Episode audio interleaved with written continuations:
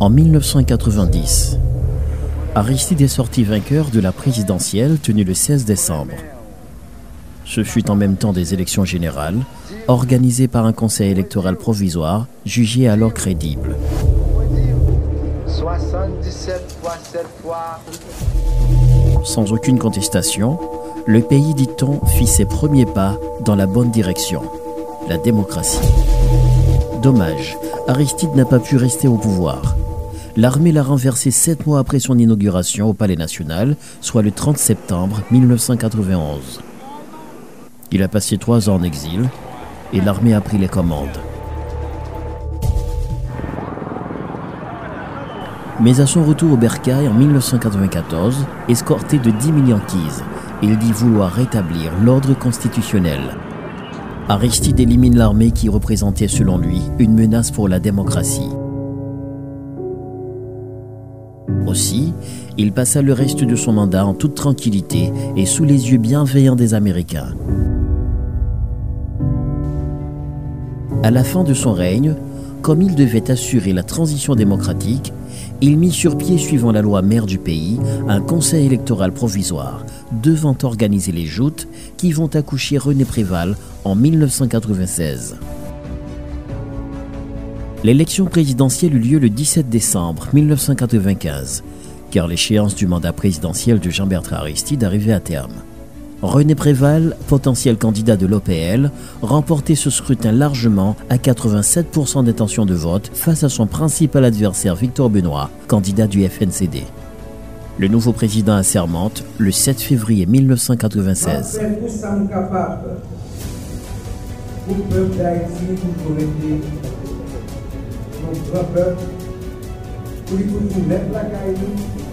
La communauté internationale salue le bon déroulement de cette présidentielle et félicite le CEP d'alors. Bonne note est prise par l'ONU et l'OEA, soulignant le respect des droits de l'homme et l'absence de violence lors de cet exercice démocratique. René Préval prête serment le 7 février 1996 pour un mandat présidentiel de 5 ans. C'est le premier président qui aura accompli son quinquennat sans être renversé par un coup d'État. La présidence de René Préval a été cependant marquée par des contestations politiques. On le qualifiait de président de doublure, vu l'influence de son prédécesseur sur les grandes décisions concernant le pays.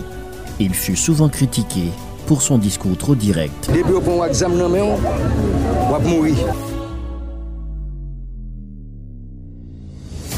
À la fin de son règne, il organisait des élections pour renouveler le personnel politique. Ainsi, à l'automne 2000, le président sortant va organiser des compétitions électorales, celles qui vont plonger le pays dans une crise sans précédent.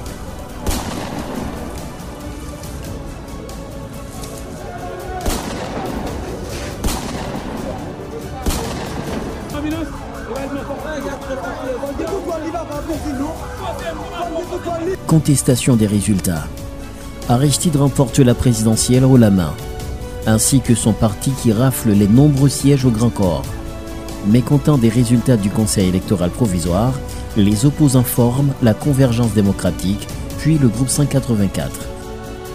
En organisant des élections contestées, René Prévost a légué un héritage épineux à son successeur. Jean-Bertrand Aristide est alors dans la tourmente de l'opposition.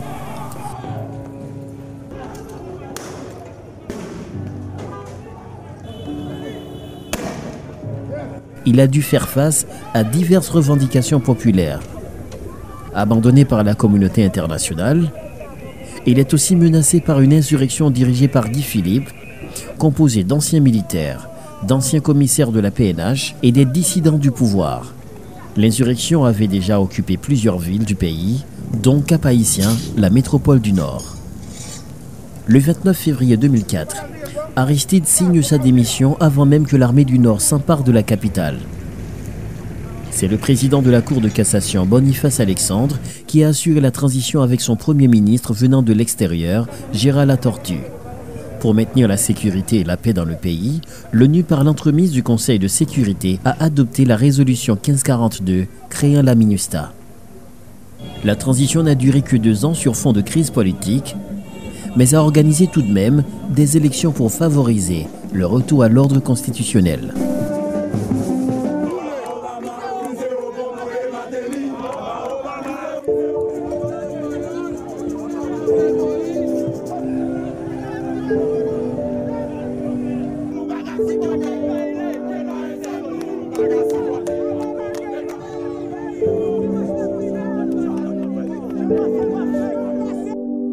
Le 14 mai 2006, René Préval, dont le programme politique n'a jamais été connu pendant la période de campagne électorale, devient le président de la République pour un second mandat.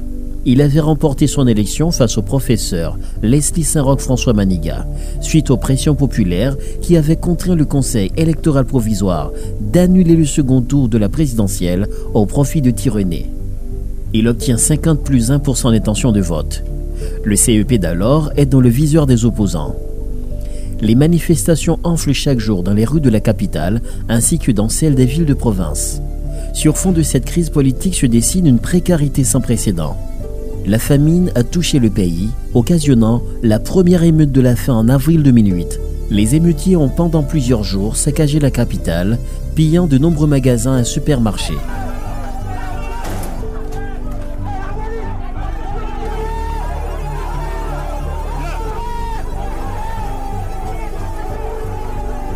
En 2010, un terrible tremblement de terre frappe Haïti.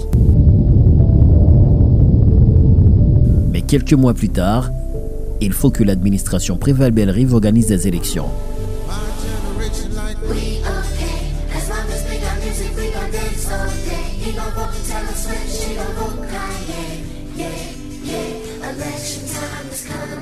Les politiciens se méfient de René Préval car le souvenir des élections d'octobre 2000 est loin d'être effacé dans leur mémoire. Ils l'accusent de faire mainmise sur le conseil électoral provisoire de Gaillot d'Orsainville en vue de favoriser son candidat Jules Célestin. Mais oui, La mégastar haïtienne Wyclef Jean a été aussi candidat pour la présidentielle de 2011, mais évincé par la machine électorale à cause de sa double nationalité.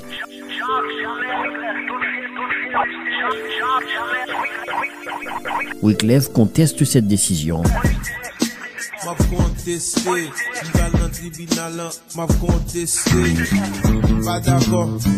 Mais n'ayant aucun recours, il dut supporter Michel Martelly, qui était alors en course à la présidentielle.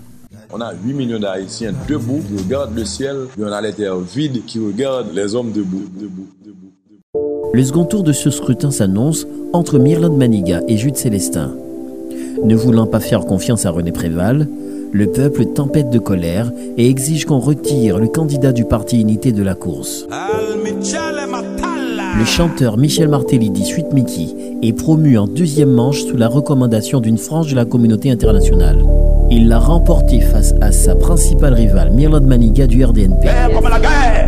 Alors, guerre la guerre. Une anecdote. Pas hein? jamais répondre.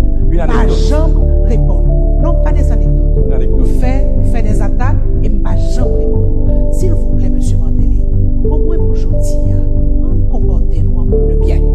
Michel Martelly est inauguré un 14 mai comme son prédécesseur. Il va connaître un quinquennat assez troublant marqué par de vagues contestations.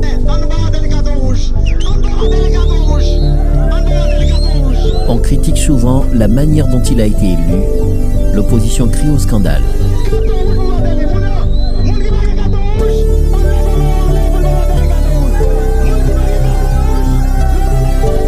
À la fin de son mandat, Michel Martelly constate qu'il n'a jamais pu organiser des élections. Il pointe du doigt les membres de l'opposition et des parlementaires opposants qui l'accusent de déstabiliser le pays. De l'opposition, oui, nous oui,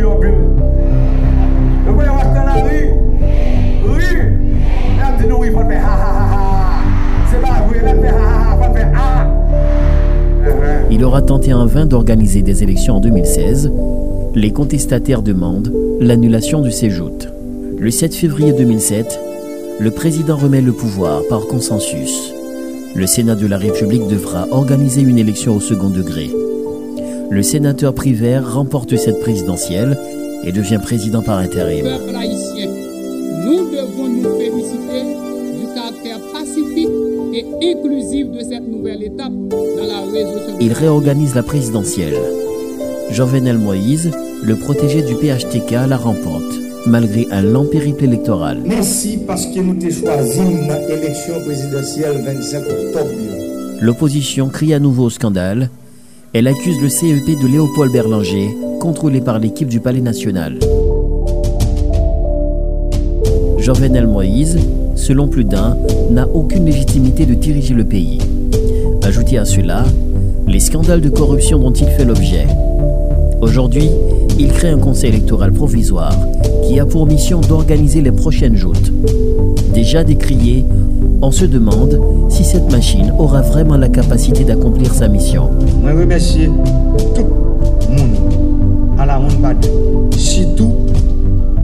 secteur qui choisit membre CPE. Secteur qui choisit mettre outils à camper gros outils ça. Je connais neuf secteurs ça.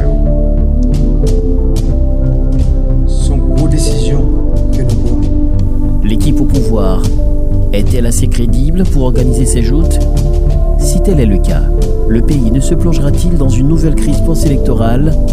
Un dossier à suivre. sa map di nou jodi ya, nan patisipe nan konstruksyon pi gwo pati demokrati ya. Konstruksyon reform yo. Konstruksyon pluralisme politik la. Konstruksyon demokrasi ya menm. Sa vle di, eleksyon, se la pou moun kapap ven di si pepl avle ou non. Bon koute lè.